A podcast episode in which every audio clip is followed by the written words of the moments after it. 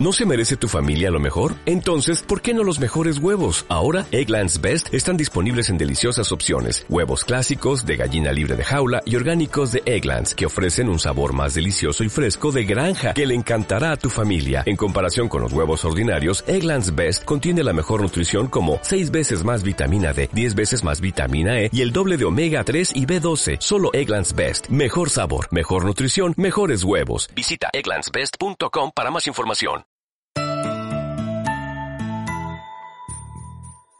Hola, somos Marinés y Valeria y esto es Te Confieso Algo. Somos dos amigas que hablamos de todo, lo bueno y lo oscuro, lo que nos hace ser quienes somos. Este es un espacio para que desde la curiosidad nos cuestionemos nuestras experiencias.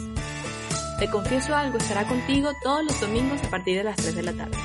Recuerda suscribirte a nuestros canales de Spotify, YouTube, Apple Podcast y estar atento a todas nuestras novedades en nuestro Instagram Te Confieso Algo. En el episodio de hoy, Marinés nos cuenta cómo empezó esa transición de ver su cuerpo, de ver su físico de una forma distinta a todos los años de crianza que hemos tenido encima. Es un momento de despertar, de ver tu cuerpo de una forma consciente y de empezar a notar ciertas alarmas cuando las cosas no van bien. Y empezó esta confesión. Hola a todos, ¿cómo están? Muchas gracias por volver a escuchar Te Confieso Algo. Esta semana Marines y yo estamos con ustedes compartiendo experiencias, vivencias y cosas que nos han pasado que desde un tiempo para acá lo vemos con otro enfoque y queremos compartirlo contigo. Eh, el episodio de hoy o la confesión de hoy, como quieran llamarlo, eh, es algo que yo creo que es un secreto a voces, si bien hay una nueva corriente de normalizar hablar los trastornos alimenticios o normalizar hablar la relación que tienes con tu cuerpo, muchas veces eh, como que lo decimos de la boca para afuera, pero no lo decimos de la boca para adentro. Y a, a veces cuando nos vemos en el espejo y cuando, no sé, estamos en nuestro día a día, no somos tan conscientes de cómo nos tratamos a nosotros mismos. Y es súper importante cómo empezamos a, eh, al normalizar este tipo de conversaciones, tú también te puedes eh, hacer reflejo o entender que tú puedes también tener un comportamiento de esta manera y buscar ayuda para transformarlo y no dejar que ese monstruo crezca dentro de ti. Mari, eh, todo tuyo. Take it away. Eh, sí, como dice Valeria, es un secreto a voces. Pienso que, que la corriente de, de normalizar el, el, que si hablar de gordofobia, eh, normalizar todos los tipos de cuerpos. Eh, bueno, yo tengo una relación amor-odio con, con, con, esos temas porque hay cosas que, ¿sabes? Como que estoy de acuerdo y otras es difícil. que no tanto. Me parece que hay como unas líneas delgadas ahí que, a menos de que lo, lo, lo expreses muy bien, ¿sabes? También puedes caer como que no pienso que aceptar la falta de salud sea positivo, eh, por ejemplo, pero en fin. Eh, pero entonces, es que, te, te, te, como dicen los argentinos, te banco, pero también creo que es importante entender que el concepto de salud no es único y universal y rígido. Tú puedes Pero- estar buscando salud desde, no sé, desde un punto de vista primero psicológico y ya luego vas al físico, como que no necesariamente es un, solo enfoque de salud. Bueno, yo pienso que van de la mano, porque cuando una persona tiene una mala alimentación llena de azúcar, eh, alimentos procesados, etcétera, está comprobado que tienen repercusiones en el estado anímico. Entonces, tú no puedes aislar por completo, trabajar en tu salud mental si lo que le metes a tu cuerpo genera una reacción química negativa. Sí, Eh, por ejemplo. y O sea, pienso sí, que son es- cosas que completamente son cosas- tienen que ir de la mano. tienen que ir de la mano, pero no necesariamente tú eres consciente de que tienes una mala alimentación. Entonces ahí, ahí va mi enfoque, de que a veces tú tienes que, eh, por eso están estas corrientes de psiconutrición, eh, donde no necesariamente te meten de una vez en un plan alimenticio y esto es lo que es y ya, sino capaz escarban un poquitito más en tu día a día y para entender por qué tú estás tomando este tipo de comportamientos que, que o sea, no es que si tú comes azúcar el día de hoy te vas a morir mañana, pero si lo haces, si, si haces todo eso, un cúmulo de veces, muchas veces durante tu vida, vas a tener un nivel de salud distinto que lo puede tener cualquier otra persona que tiene, no sé, mejor alimentación. Ojo, todos algún día, capaz es muy duro lo que voy a decir, pero todos algún día vamos a morir, cualquier razón que sea, pero qué calidad de vida vas a tener durante tu estadía en este planeta. Entonces, eh, decía lo de la psiconutrición porque de verdad he tenido una oportunidad de, conocer un poquitito más sobre esto y a veces no es tan como quítate el azúcar y listo. Capaz a veces buscas eh, comer dulces, comer azúcar, chocolates por una falta en, las relaciones personales. Exacto, emocionales, esa es la palabra. Entonces van de la mano y, y, el concepto de salud yo creo que se ha ampliado muchísimo más a que comer vegetales y no sé, eat your greenies y listo, sino como que hay un mundo que se está descubriendo y que se está hablando muchísimo eh, en esta época, donde te hace entender que no es solamente eliminar el azúcar, es entender por qué estás yendo a comer azúcar de una manera tan desenfrenada. Claro, y que por eso viene el nombre del episodio, o sea, descubrí que mi cuerpo sabe más que yo, eh, o eh, acerca de mí misma, porque muchas veces tú tienes estos antojos eh, como tú bien lo dices, en donde tú estás que lo que único que quieres comer es dulce y por lo general querer comer dulce representa, ¿sabes? Como que amor. Em, también entendamos que la comida sí es emocional, o sea, hay que, hay que llegar a un nivel demasiado, eh, no sé cuál es la palabra ni siquiera, para ver la comida únicamente como gasolina. Y otra de las cosas es, la comida es sabrosa, a mí me encanta comer. Sea, yo disfruto la comida como no tienes una idea. Entonces, para mí pensar que la comida es solo gasolina, a mí eso me genera tristeza. O sea, sí, eres gris. Yo quiero, claro, yo quiero disfrutar mi comida. Yo quiero que mi comida sepa rico, que la disfrute, que sea un momento en el que yo me deleito, etc.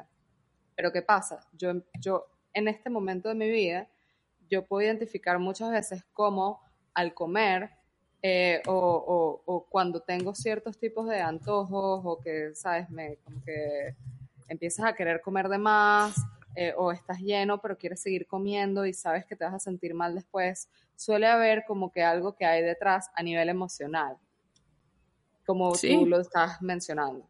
Entonces, muchas veces uno cae y luego sientes culpa y eh, la culpa muchas veces te lleva a tomar comportamientos que tampoco son adecuados en cuanto a lo que haces después de, ese episodio, donde quizás buscas compensar y que haciendo un montón más de ejercicio o comiendo de menos al día siguiente, lo cual lo único que genera es como que algo, un efecto negativo también, o sea, como que deja de darte latigazos, asume lo que por una vez no te vas a morir y sigue con tu vida. Asimismo como Claro, si esto te empieza a pasar con demasiada frecuencia, evidentemente pues debe haber algún aspecto que tienes que trabajar eh, que ya se escapa únicamente del tema alimenticio. Y si nos vamos a, o sea, si, si nos remontamos, ¿cuál? Como que la, la, razón por la que como que nace este tema, porque este tema de la alimentación es tan eh, importante para mí, para los que me conocen, son allegados a mí, saben que, sabes, yo soy súper como que he estado con nutricionistas muchas veces, conozco porciones, eh, conozco por cómo eran mis porciones cuando no hacía ejercicio y cómo era mi dieta versus ahorita que hago ejercicio y pesas y es algo totalmente diferente y puedo entender que no todo lo mismo funciona para todo el mundo y, etcétera.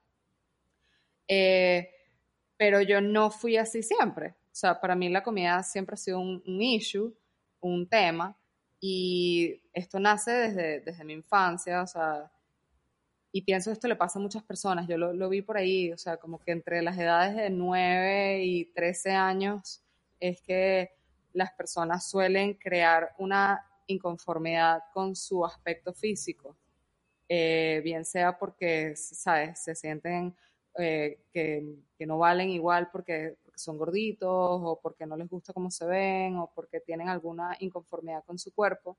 Y estamos hablando de la etapa de la vida en la que tú entras en la adolescencia, es la etapa de más inseguridad, más dura. la etapa de, de, que no tienes ni idea de cómo manejar tus emociones, que hay demasiadas emociones demasiado intensas. Y también vemos que estamos rodeados en unas, eh, de, muchas otras personas que están en la misma situación que probablemente tampoco saben cómo abordar eh, a los demás. Sí. Y, y entonces eso, eso puede desencadenar muy fácilmente en trastornos, en trastornos de alimentación, sea cual sea. Y yo, por ejemplo, en mi, en mi experiencia personal, cuando yo crecí, o sea, yo estudié en un colegio de, no sé, Los Palillos, la Academia de Palillos de Caracas. O sea, ¿qué es eso? Los palillos, Todos son- ¿sabes? Los ah. palillos de madera, de madera como ¿Y los palillos para pinchar comida. Y que sea- tú no estudiaste ahí, que estás ¿Y que qué colegio es? Sí, que- Eh, o sea, tú decías que porque todos son súper flacos. Sí, bueno, Ah, yo estudié con puras niñas. O sea, mi colegio Ok. era de niñas, ¿no? Y, y eh, realmente, o sea, si tú ves la contextura promedio, en realidad es sorprendente. Todas son igualitas. O sea, el 90% tienen una contextura súper delgadita. Eh, y yo no soy una persona. Ok, yo no, puedo- yo no voy a decir, yo no soy una persona delgada, soy una persona delgada, pero yo no soy de contextura delgada. Yo no soy una persona caderona, soy una persona muslona, soy una persona ancha, en cierto modo. No soy la Ujú. más ancha, pero no soy un palillo de dientes, ¿ok? Y cuando era pequeña, yo no era delgada, yo era gordita. Y, y yo pasé por esta etapa. O sea, yo pasé por la etapa de como a los, tal cual, es que cuando yo vi esa información y que entre los 9 y los 13, es que, o sea, mandado a hacer, es verdad, exactamente, en esa época es cuando yo me empecé a sentir inconforme. Eh, específicamente porque no recibía la atención que quería, ¿ok? Es la etapa en la que empezamos a ir a fiestas con niños y, ay, sabes, tú quieres llamar la atención, te quieres arreglar, te quieres ver bonita, no sé qué, y llegas a la fiesta y nadie quiere bailar contigo. Y tú dices, no, pero yo soy chévere, yo soy pana y yo bailo bien. Porque nadie quiere bailar conmigo, yo no me considero una persona fea, yo no me considero desagradable.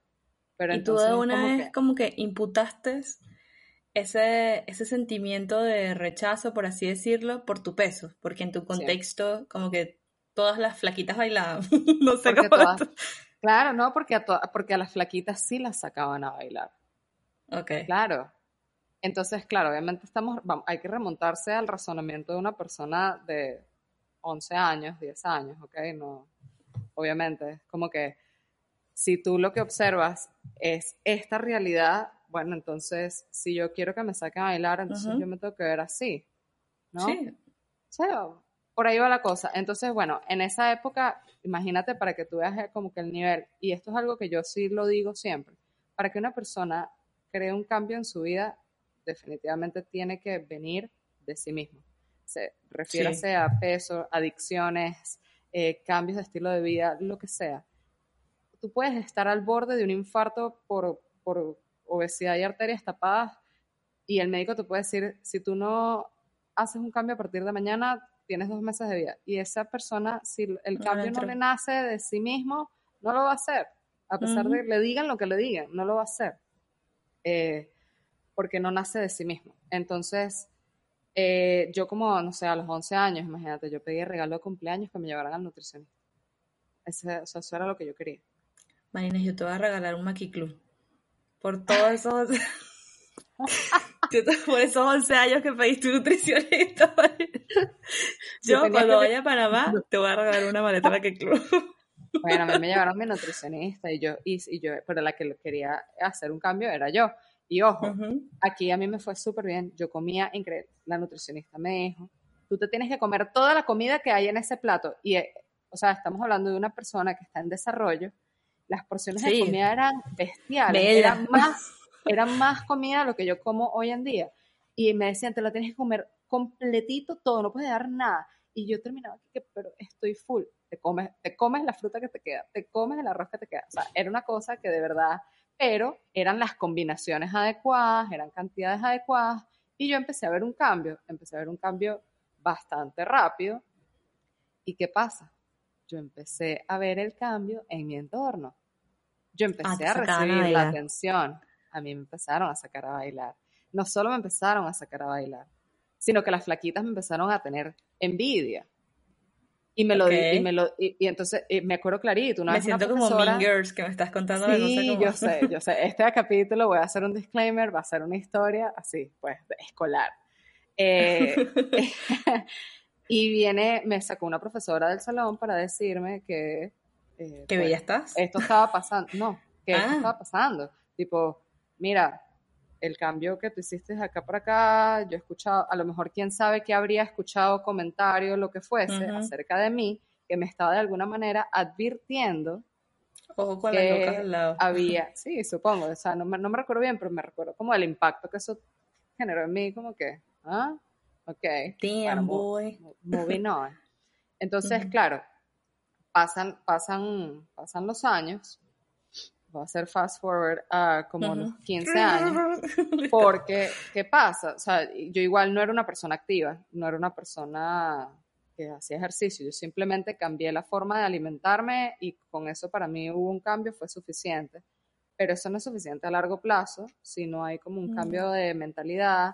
¿Qué pasa? En lo que uno empieza a ver cambios, eh, tú, tú, empiezas como a querer, ¿sabes? Como que te restringes más, porque es como que esto está funcionando Claro, porque- bien, lo, lo tengo que hacer bien, ¿no?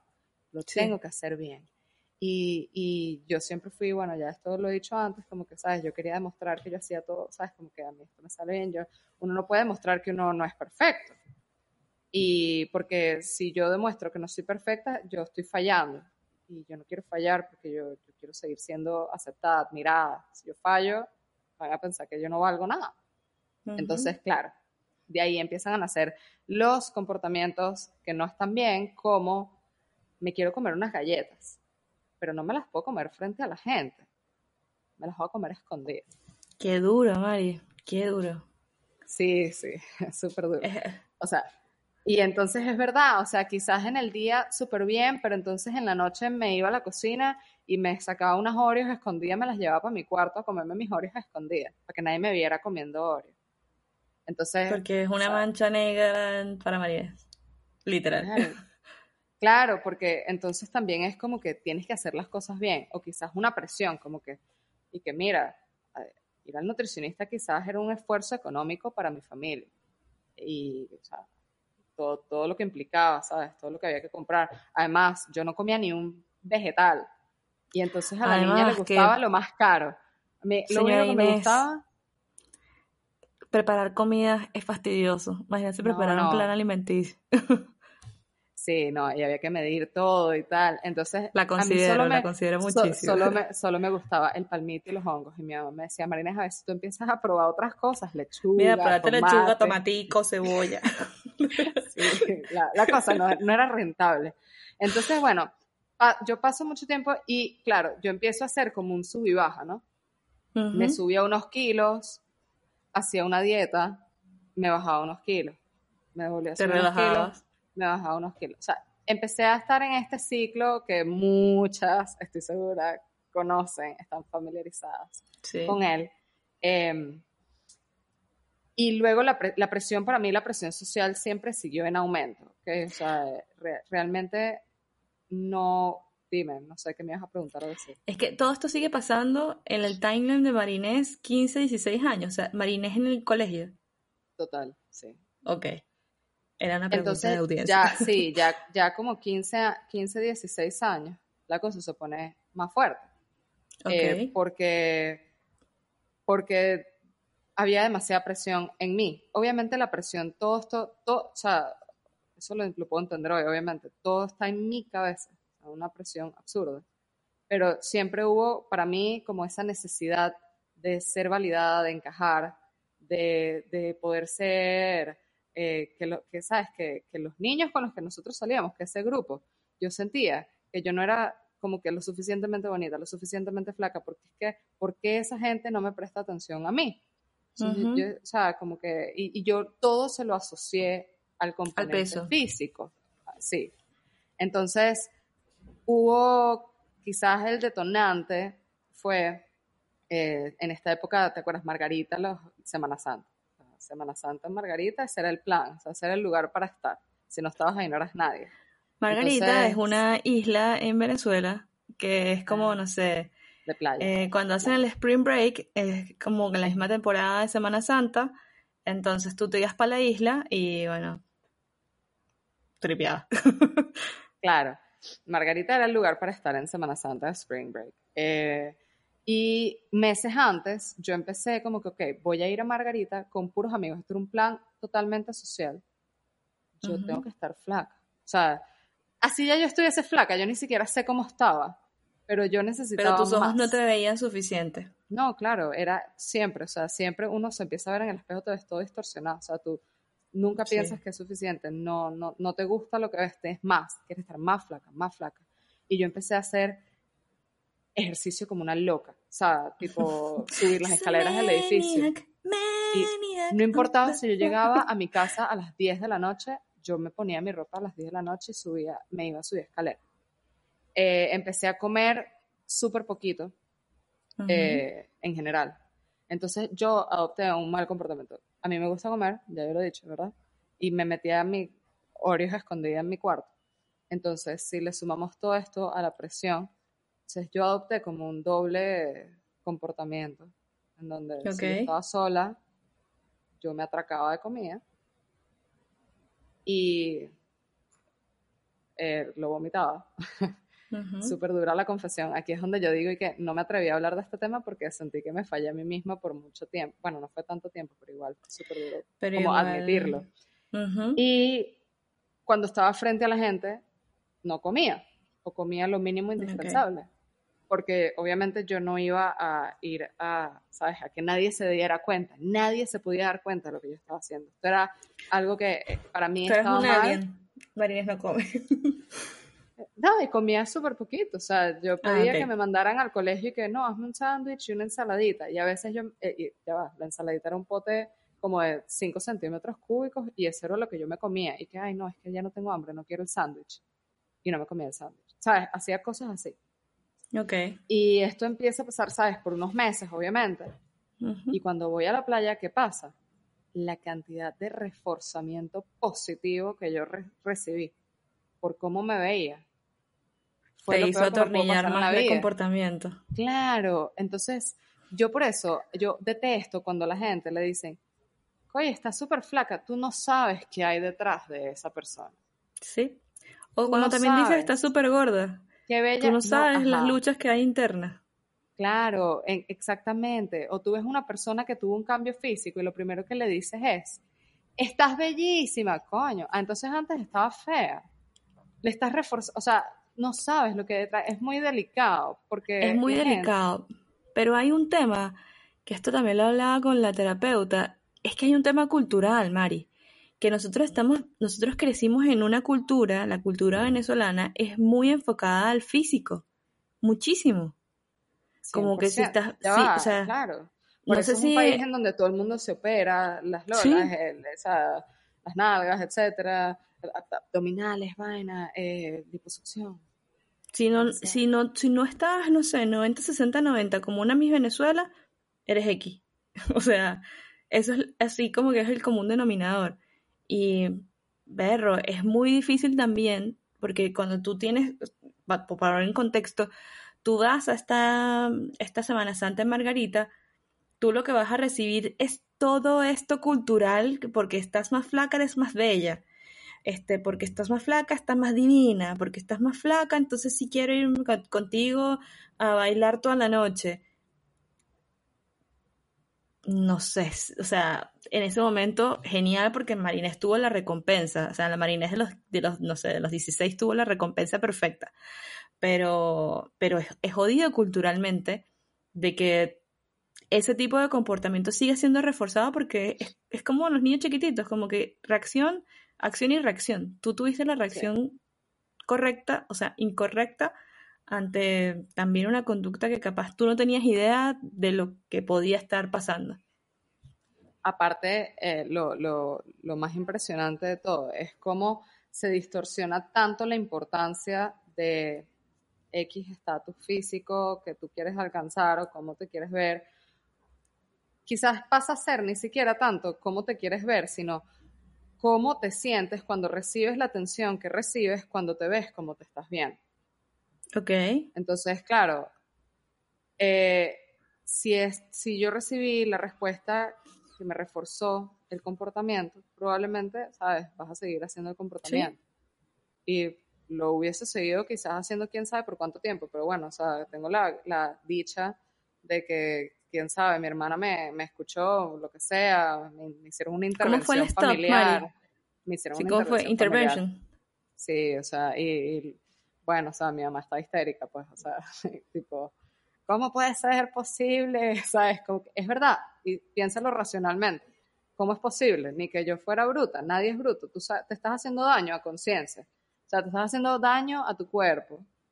Sí, pero yo creo que cuando estás en tu posición, cuando, estabas en Marinés, en esos zapatos, no. sé si estabas tan consciente. O sea, tú podías saber que estaba mal. O sea, hay algo en ti que. O sea, claro que sabes que, está mal porque lo haces escondido. Claro, lo haces escondido, pero tú estabas buscando un reforzamiento social. O sea, no matter what, tú querías eso. Entonces fuiste como maquiavélico. El, ¿Cómo es que es el tema? El fin justifica los medios. Entonces. Claro. Sí. Y el, el, stop en verdad vino, o sea, la pregunta fue si yo pensaba que podía parar así porque sí. Y mi respuesta fue, no sé. Entonces, es que en ese momento, a la Mi mamá buscó, sí, sí, alerta, contactos, necesito un psicólogo especialista en trastornos de alimentación.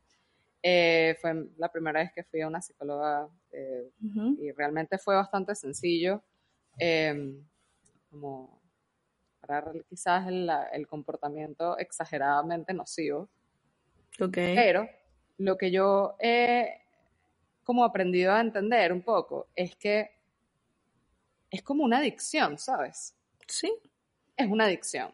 Y es triste, porque es como algo que, todavía ronda mi cabeza. Como que ese Eso te quería preguntar. Ese comportamiento.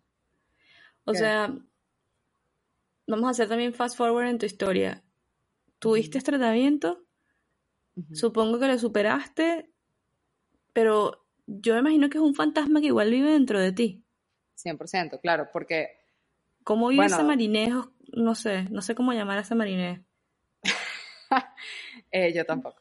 Eh, ¿Cómo se vive ese marinejo? Sin apellido. sí. Eh, existe, o sea, siempre está ahí. Y por eso es que he tenido que aprender mucho como de atajar y quizás por eso le meto tanto análisis al tema de qué es lo que está pasando cuando yo me siento que quiero comer sin parar. O sea, ¿por qué? ¿Por, qué me pasa esto? Porque al final, ojo, el trastorno de alimentación, por lo que tengo entendido, más común es el de los atracones. El de los atracones que no viene seguido de, una purga. O sea, simplemente la gente se atraca y luego siempre eh, siente culpa. Em, entonces, eso es lo más común que hay, según tengo entendido. Muchísimo más personas de lo que uno se imagina viven estas cosas, pero ni siquiera lo, sabes, como que quizás no llega a ser un trastorno o no lo identifican como tal o lo que sea. Eh, viven con un fantasma ahí de culpabilidad de cada vez que se bajan una bolsa de, un, de enorme de, quién sabe, galletas, doritos o lo que sea, eh, porque sientes que no puedes parar de comer. Entonces, yo lo tuve, súper controlado y me he dado cuenta de, varias cosas. Por ejemplo, eh, se me hace súper sencillo estar rodeada de gente y estar tranquila, como que respecto a la comida. Entonces hay un tema ahí ¿cómo, ¿cómo es eso? O sea, como que estás rodeada de gente que come mucho, que come poco. Cuéntanos un poco. Gente, O sea, pero... con gente. Por, en convivencia. O sea, pero pero en tema alimenticio, o sea, yo, yo sé que tú eres un ser sociable, tú a no, yo estoy hablando, No, yo hablo en el tema alimenticio, 100%. Ok, entonces, vivir con gente que come o que no come, no sé cómo, cómo lo quieres enfocar. Gente, gente, gente, da igual. O sea, antes no podías estar con gente. No, hablo del momento presente, tipo, eso es algo que hace, porque me estabas preguntando cómo convivo con esa parte de mí. Con esa marina. Entonces es eso, o sea, como que estar con gente es algo que es tranquilizante, pues. O sea, es normal, es como que hay gente, entonces ahí es donde ah, empieza ah, o sea, que no, piensas en el juicio que la gente hace sobre tu cuerpo. No, es que ya no se trata de mi cuerpo. En este momento de mi vida ya no se trata de mi cuerpo. Porque... ¿Estás yuca? O sea, o sea yo, yo, yo estoy contenta con mi cuerpo en la actualidad hay momentos en los que no estoy tan contenta, o sea, yo pasé, como todo. En diciembre empecé otra vez con una nutricionista porque sentía que, sabes, como que no me estaba yendo bien y a veces me viene bien un poco de control como externo de, a eso vamos, como que alguien que me ayuda como que, ok, vamos a controlar de nuevo las porciones, como que meterte en un carril, eh, pero luego no se me hace sostenible. O sea, como que pienso que lo que tú me comentaste acerca de la alimentación intuitiva se hace súper bonito, porque restricciones... pero sabes que es súper rompecabezas, porque a mí me costó mucho hay un, montón de, de, psiconutricionistas que están hablando de esto. Se las vamos a dejar con los arrobas acá abajo en el box y también vamos a hablar de ellas en redes sociales. Nutriciones de, de New Black, Estefia Activa, eh, Alimenterapia, pero es como toda tu vida has vivido de dietas restrictivas. Yo también tuve mis dietas, mis, mis momentos donde no, quería estar la más flaca del mundo, del planeta, persiguiendo también esa aceptación social pero cuando yo toco la puerta, yo también tenía una necesidad de hacer algo distinto, porque yo ya, he, o sea, he, ido a nutricionistas por salud o por querer rebajar o por un montón de cosas, pero no se me hace sustentable en el tiempo mantener un plan, de un plan alimenticio como, como lo tienen los nutricionistas. Entonces yo necesitaba algo más sustentable en, la, en mi vida. Y por eso busqué este concepto de psiconutrición, de, de alimentación intuitiva, pero creo, o sea, a mí me costó par de semanas entender. O sea, yo ya había consumido redes sociales como el de Nutrición Blue Black, Steffi Activa, porque yo decía, entonces, ¿cómo, entonces, ¿cómo voy a bajar de peso? Entonces ahí es lo que me decía la, la nutricionista, es que tú no viniste a bajar de peso, tú viniste a entender tu relación con la alimentación y que si eso quiere después, no sé, bajar de peso, subir de peso, lo que tú quieras hacer, es otro trabajo que vamos a hacer de la mano, pero esa parte, honestamente, me costó muchísimo entenderla porque yo estaba lista como, ok, o sea, quería buscar algo diferente, pero yo también pero tu objetivo mi objetivo era como a bajar. era eh, en ese momento mi, mi, objetivo era enfocado a bajar pero también estaba esperando los mismos resultados que una nutricionista tradicional como que toma tu plan de alimentación nos vemos en un mes te tomamos medidas este te peso y listo y es así como, no, o sea, el IMC vale sí, claro. mierda. Entonces es como verlo de otra forma, el, por qué te provocan esos atracones o el, el, para qué lo estás buscando. Y perro, a mí me, me, me, me costó, la verdad, me costó y, y, creo que todavía me sigue costando un poquitito entender ese nuevo concepto en mi vida. De, el concepto de alimentarte intuitivamente sí, no, no tengo dieta. Claro, y es como... la cosa es aprender como uno, ¿sabes? Aprender a cuando se empiezas a sentir saciedad, cuando tienes hambre, cuando realmente no tienes hambre, sino que lo que tienes y creo que ha sido mi época, sí, aburrimiento, eh, no sé, ansiedad, horrible, pero ha sido la época de mi vida donde he tenido menos dulces, chucherías, no sé, en mi, en mi dispensa.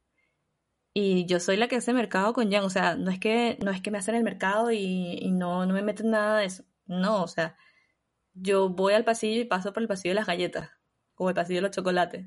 No tenía que no me guste y, que obviamente me quiera comer un helado o que me quiera comer un chocolate. Pero es primera vez en mi vida donde no tengo un menú pegado en la nevera y donde no ten, y, y donde no hay, no sé, no hay chocochitas, no hay pingüinitos no hay nada de eso en mi dispensa. Y, es así como, wow. Es que es muy duro. Es duro. El, todo el concepto de, cómo se le han atribuido, eh, ¿sabes?, características negativas a ciertos alimentos.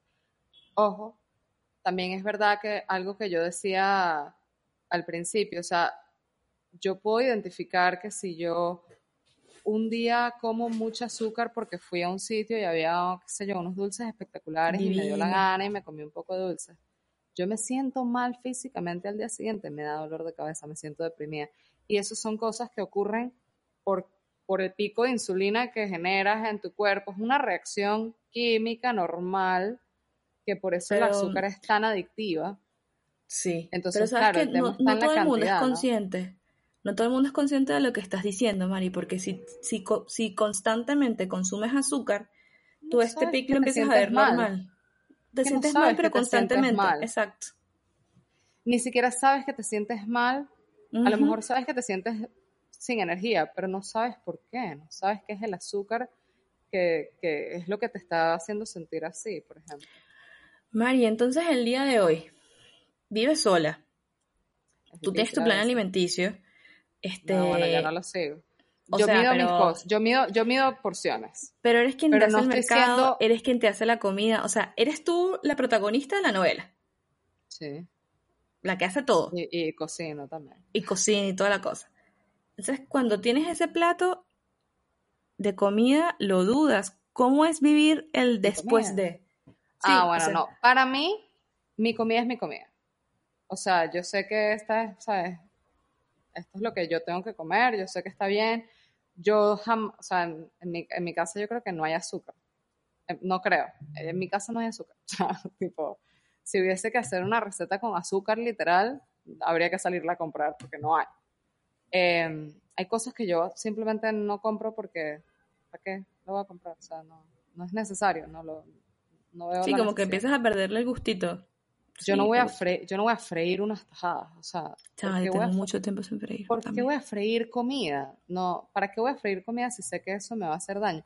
Va más allá de un objetivo físico eh, en particular, porque yo he estado menos musculosa, he estado más gordita que lo que estoy ahorita, pero tampoco era porque me la pasaba friendo pollo ni, ni tajadas, o sea, no, no comía frito tampoco, o sea, yo aprendí a comer sano, eso sí, aprendí a comer sano, me empecé a mover.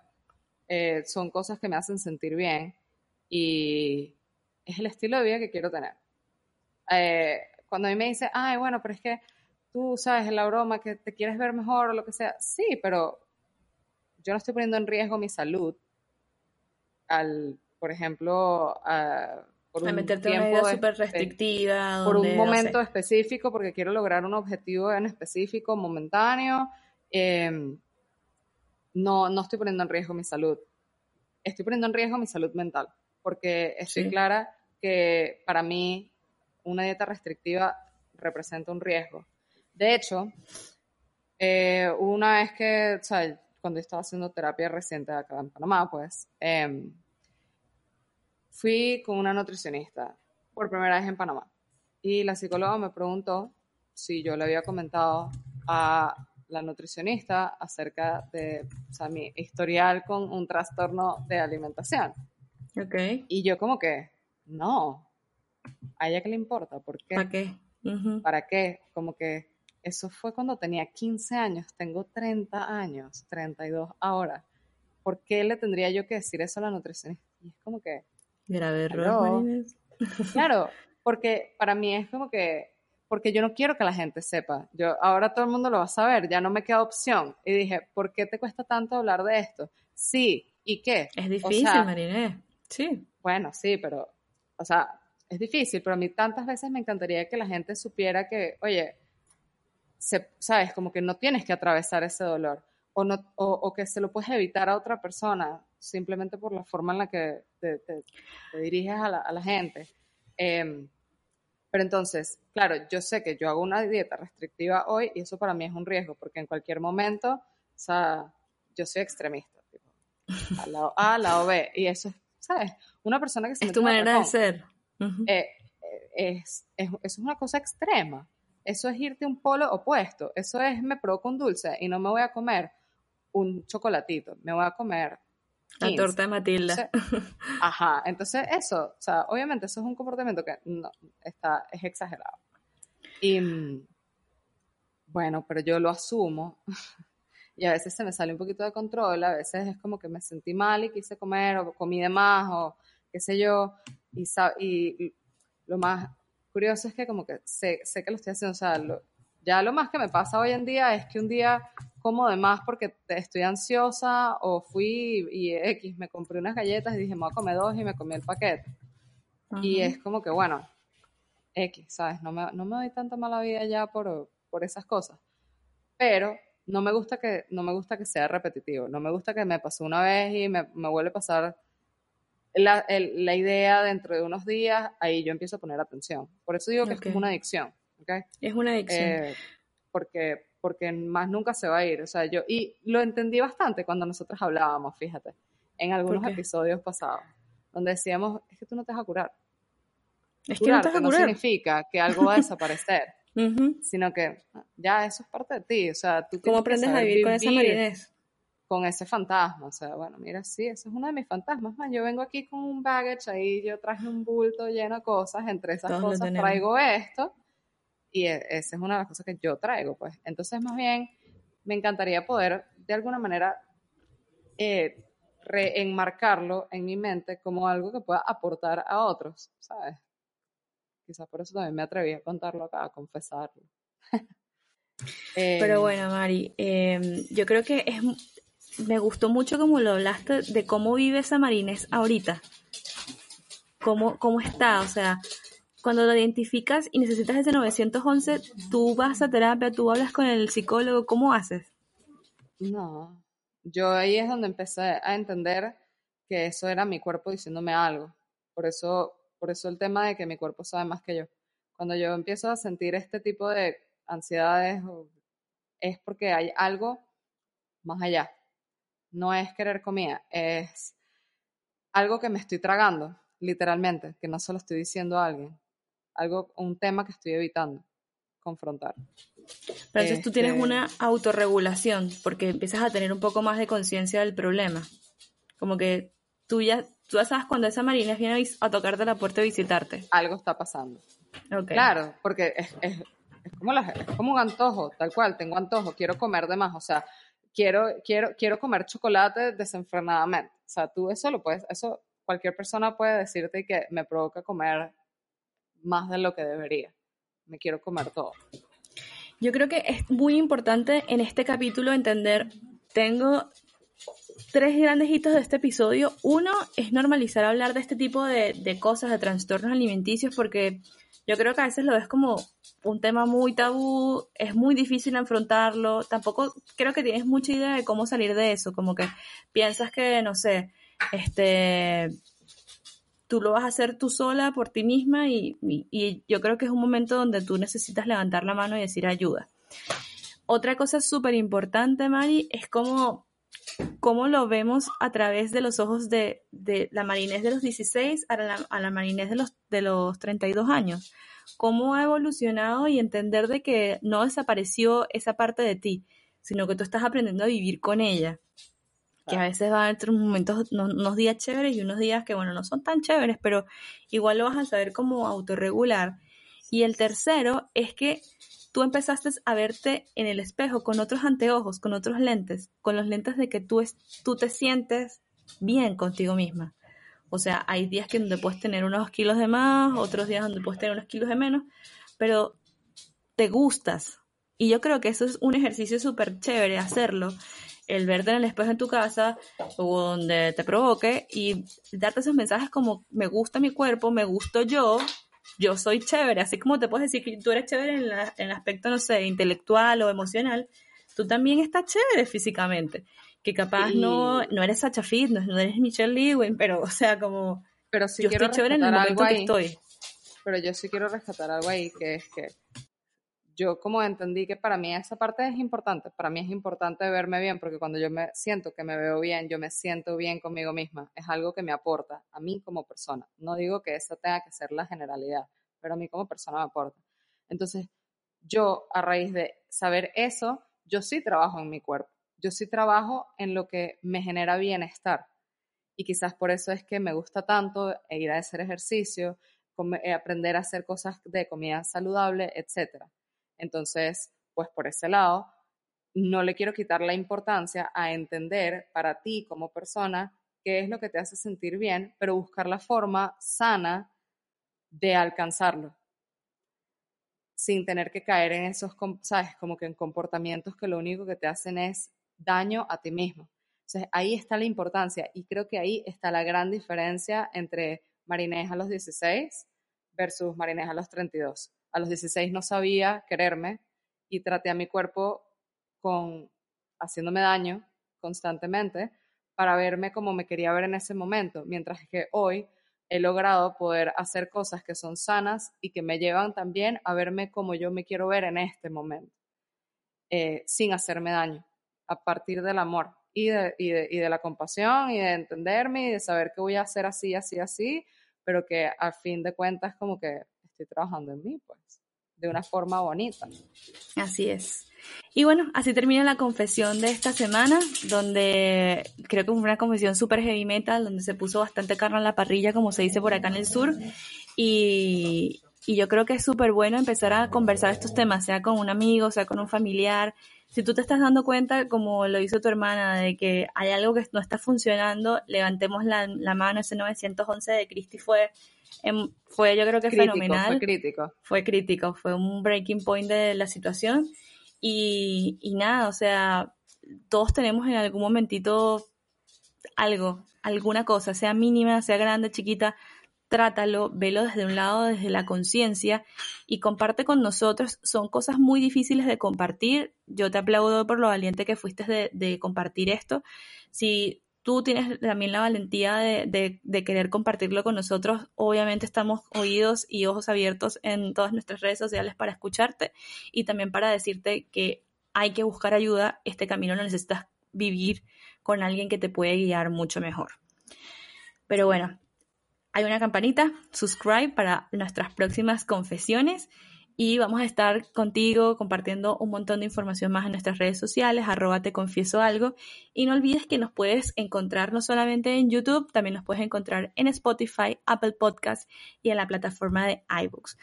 Y nada, gracias por escucharnos y se acabó esta se confesión. Chao. Bien, chao.